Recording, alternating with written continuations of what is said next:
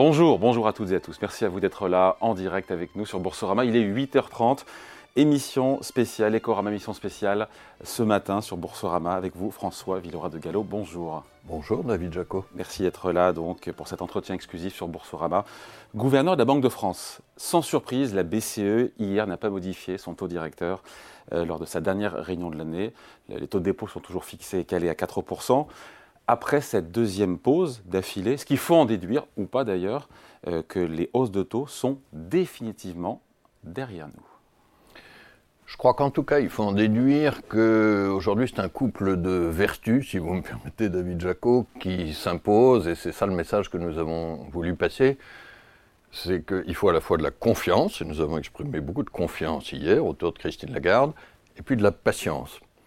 Euh, un tout petit mot sur la confiance quand même, parce qu'on a retenu peut-être la patience et le, fait qu'on était sur un plateau euh, en ce qui concerne le niveau des taux d'intérêt. Mais il y a eu hier un changement important dans notre déclaration, c'est que nous avons enlevé une phrase qui disait depuis plusieurs réunions que l'inflation allait rester trop haute pendant trop longtemps. Et nous l'avons remplacée par une phrase qui dit explicitement que l'inflation va se rapprocher de l'objectif de 2% en 2025. Ça, c'est un changement très important de signal. Et au passage, avec la prudence qui caractérise la BCE, c'est euh, la confirmation officielle d'un engagement que j'avais pris depuis plusieurs mois publiquement. Et ce n'était pas seulement une prévision de dire, et je le redis ce matin, David Jaco, nous allons ramener l'inflation vers 2% d'ici 2025. Donc fini les hausses de taux, pardon, je repose la Alors, je vais, je vais revenir sur les hausses de taux. Je crois qu'on peut dire que sauf choc, sauf surprise, fini les hausses de taux. Oui. Mais ça ne veut pas dire une baisse de taux très rapide. Ça, ça c'est la patience. Peut-être encore un mot sur la confiance, David Jaco. Parce qu'il y a une théorie que vous et moi avons parfois entendue du dernier kilomètre, qui consiste à dire, eh bien, la dernière partie du chemin vers l'objectif de 2%, elle serait plus difficile, parce qu'en nature, elle serait différente. Je ne crois pas à cette spécificité du dernier kilomètre. Nous voyons aujourd'hui un mouvement de désinflation qui est général, y compris sur ce que nous appelons l'inflation sous-jacente, c'est-à-dire hors énergie et alimentation, et en particulier le prix des services recule aussi relativement rapidement. Est-ce que cette décélération de l'inflation, euh, est-ce qu'elle est plus rapide quelque part que ce que vous aviez euh, anticipé en début d'année? Elle est un petit peu plus rapide, un petit peu plus, notamment parce que la transmission de la politique monétaire est un petit peu plus rapide. Pour le dire autrement, la politique monétaire est efficace. Bien sûr, il y a la décélération des prix de l'énergie qui aide, mais j'ai parlé de cette inflation. Moitié-moitié entre la baisse des prix de l'énergie et les hausses de taux Alors je crois que la, proportion est, les prix de l'énergie décélèrent plus, mais cette inflation sous-jacente est plus importante dans le panier de consommation, puisqu'elle représente 70%. Maintenant, je voudrais quand même insister sur la patience, hein, parce que c'est un couple de, de vertus, confiance et patience, et ce qui fait qu'effectivement, nous n'avons pas parlé de baisse des taux hier. Oui, personne ne l'a proposé. Euh, pourquoi patience? Parce que je, vais prendre une image de, montagne. En montagne, vous avez des pics, vous avez des descentes, mais vous avez aussi des plateaux. Et je crois que nous sommes sur un plateau où il faut se donner le temps d'apprécier la vue, c'est-à-dire d'apprécier les effets de la politique monétaire. J'ajoute un élément sur la patience qui est peut-être plus technique, c'est que dans les prochains mois, il y aura pour des raisons d'effet de base, il y aura une remontée temporaire de, de, l'inflation. Euh, alors, quelle hauteur? Oh, ça va dépendre des pays et puis on verra, mais de l'ordre de, quelques dixièmes de points. Mais ça ne veut pas dire que ça casse cette tendance de fond à, la désinflation. Euh, maintenant, je voudrais préciser un peu cette patience. Euh, c'est pas une patience indéterminée, consiste simplement euh, euh, à ne, pas avoir d'horizon de temps. C'est pas à l'inverse une patience bornée qui dirait j'attends une date fixe. Je crois que c'est une patience éclairée. Qu'est-ce que je veux dire par là? C'est une patience éclairée par les données. Nous serons conduits par l'examen des données économiques sur l'inflation, sur cette fameuse inflation sous-jacente et les salaires, aussi euh, sur la transmission de la politique monétaire. Nous serons conduits par les données, nous ne serons pas conduits par le calendrier. Ça, c'est un message très important. Patience éclairée. Hum, est-ce qu'on peut dire que la BCE est en passe, sans triomphalisme, de gagner son combat contre l'inflation? Euh, Je crois qu'il ne faut pas déclarer victoire trop tôt, mais je crois que dans ce combat contre l'inflation, nous marquons des points et que les Français, les entrepreneurs peuvent avoir confiance dans le fait que nous ramènerons l'inflation vers 2% d'ici 2025.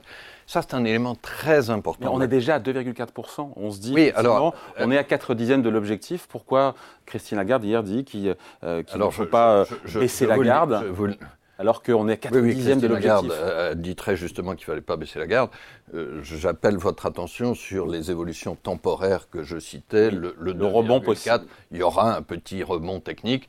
Ce qui compte pour nous, c'est quand nous serons bien en moyenne autour des 2%. Notre prévision, c'est 2,1% en 2025. Au passage, ça sera aussi le cas sur la France, mais nous rendrons public nos prévisions pour la France euh, la semaine prochaine. La BCE qui a mis à jour ses prévisions macroéconomiques euh, hier, si je résume le programme, c'est moins d'inflation et moins de croissance. Oui, il y a un ralentissement de l'activité. Moi, je ça fait quatre trimestres que l'économie stagne en zone euro. Ça vous inquiète pas plus que ça? On est, on est, plutôt sur une croissance légèrement positive, mais c'est vrai qu'il y a ralentissement. Nous attendons 0,8% de croissance pour la zone euro l'an prochain. On verra la prévision française, comme je l'ai dit, euh, dans une semaine. Mais euh, je vais le dire autrement, David Jaco. On peut relever effectivement l'efficacité de la politique monétaire contre la maladie qu'est l'inflation. Donc c'est un remède efficace mais c'est un remède, c'est vrai, qui se traduit par un ralentissement de l'activité. Ça n'est pas la seule raison du ralentissement en Europe. Hein. Il y a aussi le ralentissement de l'ensemble de la demande mondiale. Hum. Cette inflation donc, qui a ralenti 2,4% d'inflation zone euro euh, euh, en rythme, en glissement annuel. Euh, est-ce qu'on se dit, la question se pose a posteriori, est-ce que la hausse de taux de septembre, est-ce qu'elle était, avec du recul, vraiment nécessaire?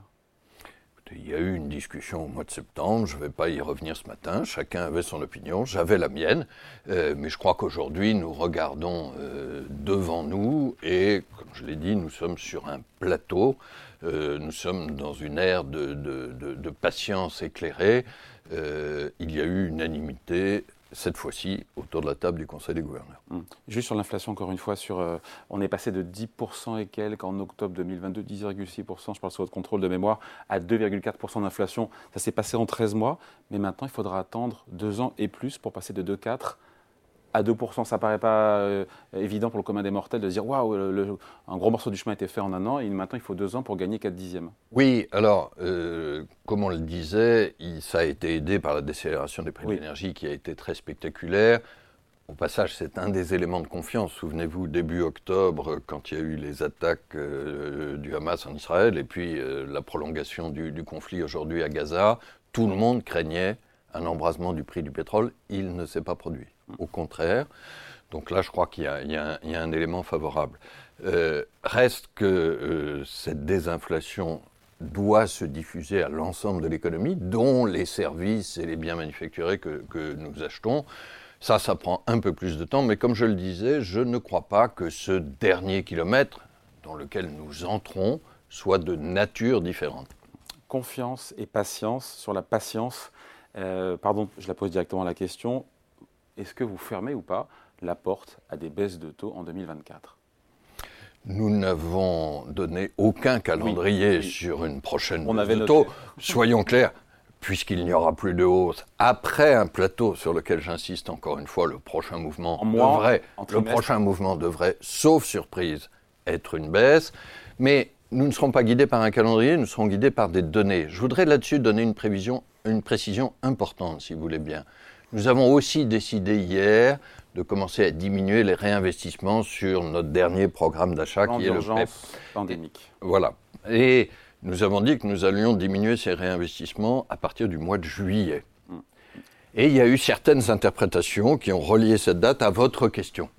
Alors, je voudrais, je voudrais affirmer très clairement qu'il y a séparation totale, absolue, entre la date que nous avons annoncée sur le PEP et l'éventuelle date d'une baisse de taux. Pour le dire autrement, ceux qui concluraient de juillet qu'une voudraient conclure de juillet qu'une baisse de taux n'aurait lieu qu'après cette date se tromperaient. Parce que ça peut être avant Comme ça peut être après. Exactement. Cela dépendra des données et pas du calendrier. Donc, euh, vous ne savez pas quand ce sujet se remue de vos discussions lors des prochains conseils des gouverneurs. Ça dépendra des données. Bon. Après ça, qu'il y a les marchés, évidemment. Ça, ça c'est une troisième vertu, si vous voulez bien, David Jaco. J'ai parlé confiance de confiance, patience. Il y en a une troisième dont je me suis toujours revendiqué, c'est le pragmatisme. Je n'aime pas ces catégorisations par nom d'oiseaux des gouverneurs. Il y aurait les faucons et les colombes. Moi, je me suis toujours revendiqué comme un pragmatique. Je crois qu'aujourd'hui, le Conseil des gouverneurs, dans son ensemble, autour de Christine Lagarde, est très pragmatique. Après, il y a la pression des marchés financiers, et quand on voit euh, ce qu'ils anticipent, c'est plus de 100 points de base de baisse de taux directeur l'an prochain de la BCE. Vous leur dites quoi? C'est excessif, c'est envisageable ou on verra bien? Euh, Nous commentons très rarement les anticipations de marché, mais nous avons fait hier une remarque technique qui est de dire que notre prévision d'inflation est construite sur une hypothèse de taux d'intérêt qui est le scénario de marché au 23 novembre. Pourquoi? C'est la date à laquelle nous arrêtons nos, prévisions. Et euh, au 23 novembre, les taux étaient sur une trajectoire plus haute que celle d'aujourd'hui, après une baisse qui a été très forte. Et donc d'ailleurs, tiens, parlons-en, ces taux souverains euh, à 10 ans, à la fois aux États-Unis mais aussi euh, en Europe, qui ont perdu grosso modo 80 points de base depuis, euh, depuis euh, fin octobre, enfin ces dernières semaines. Est-ce que cette évolution, elle vous convient? Ça fait les affaires ou pas de la BCE Alors, il faut d'abord rappeler que ces évolutions des taux longs, elles se sont faites en deux temps. Euh, vous avez raison sur la forte baisse depuis octobre, mais entre septembre et octobre, à l'inverse, il y avait une forte hausse. Et, donc, on a retracé, comme on dit, ou corrigé même un peu plus que cette hausse initiale. Euh, je ne veux pas commenter les, évolutions de marché, je relève une, forte volatilité. Euh, nous, nous ne sommes pas guidés par les marchés, nous sommes guidés par les données. Euh, et donc, nous regardons avant tout l'évolution de l'inflation et nous fixerons les taux au niveau que nous jugerons nécessaire. Donc ce chemin, si je résume, vers une baisse des taux de la BCE, ce sera un chemin plus long que ce qui est attendu aujourd'hui par les marchés, si je lis en creux? Cela dépendra des données. La transmission de la politique monétaire est un peu plus rapide, la désinflation, on l'a dit, a été un peu plus rapide, mais nous verrons. Bon. Et euh, Vous savez, c'est le mandat, euh, la Banque Centrale Européenne comme la Banque de France est indépendante, mais nous sommes indépendantes au nom d'un mandat que nous avons reçu. Et notre mandat, c'est de ramener l'inflation vers 2% à moyen terme, je l'ai dit d'ici 2025, d'ici 2025 au plus tard. Euh, et ce mandat, croyez-moi, nous sommes en bonne voie de le remplir et nous allons le faire. Et ça n'est pas des considérations de calendrier, de marché, de pression de tel ou tel qui nous feront dévier de ce mandat. Et une première baisse de taux, directeur euh, en mars, c'est niette ou pas niette cela dépendra des données. Les pardon, pardon de le répéter, mais je crois qu'il faut être très clair sur la boussole que nous avons. L'objectif, c'est 2%.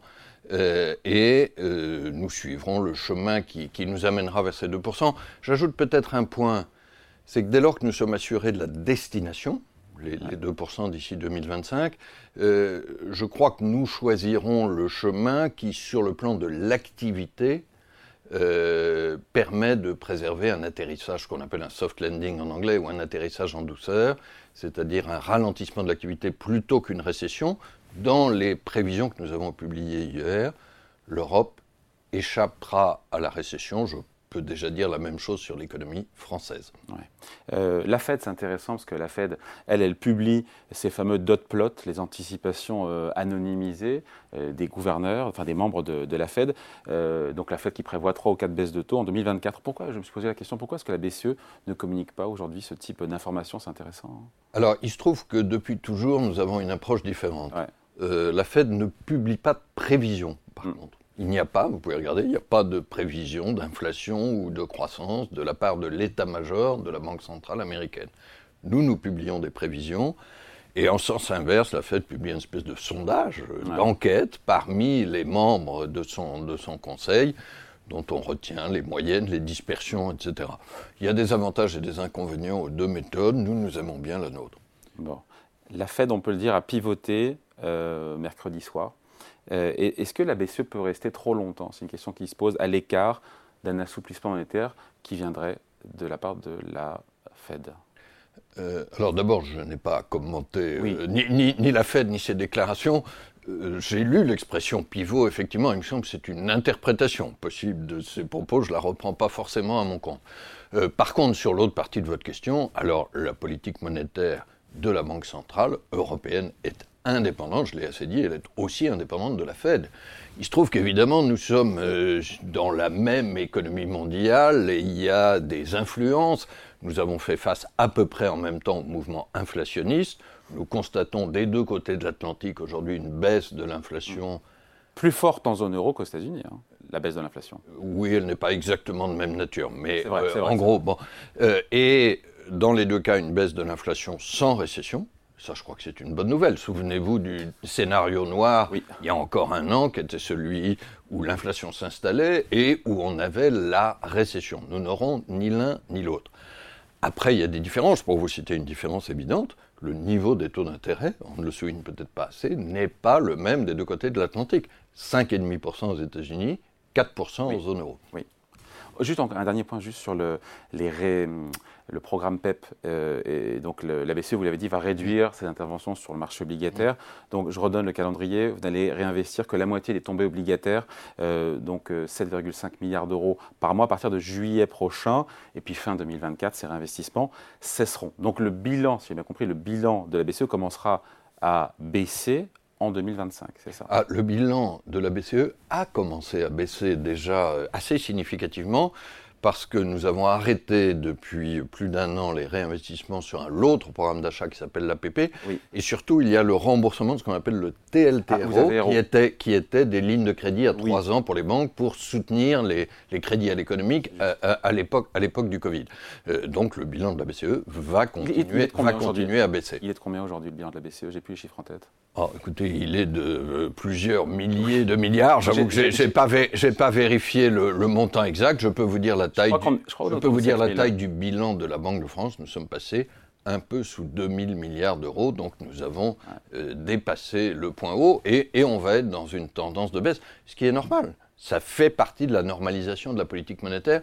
Vous savez, dans les armes de la politique monétaire, on oublie toujours de dire que la Banque centrale a à sa disposition, bien sûr, les taux, mais aussi la taille de son bilan. Nous sommes clairement en phase de normalisation. Hmm. Sur la croissance, euh, qui est moins forte en zone euro qu'aux États-Unis, euh, il y a la question des déficits publics.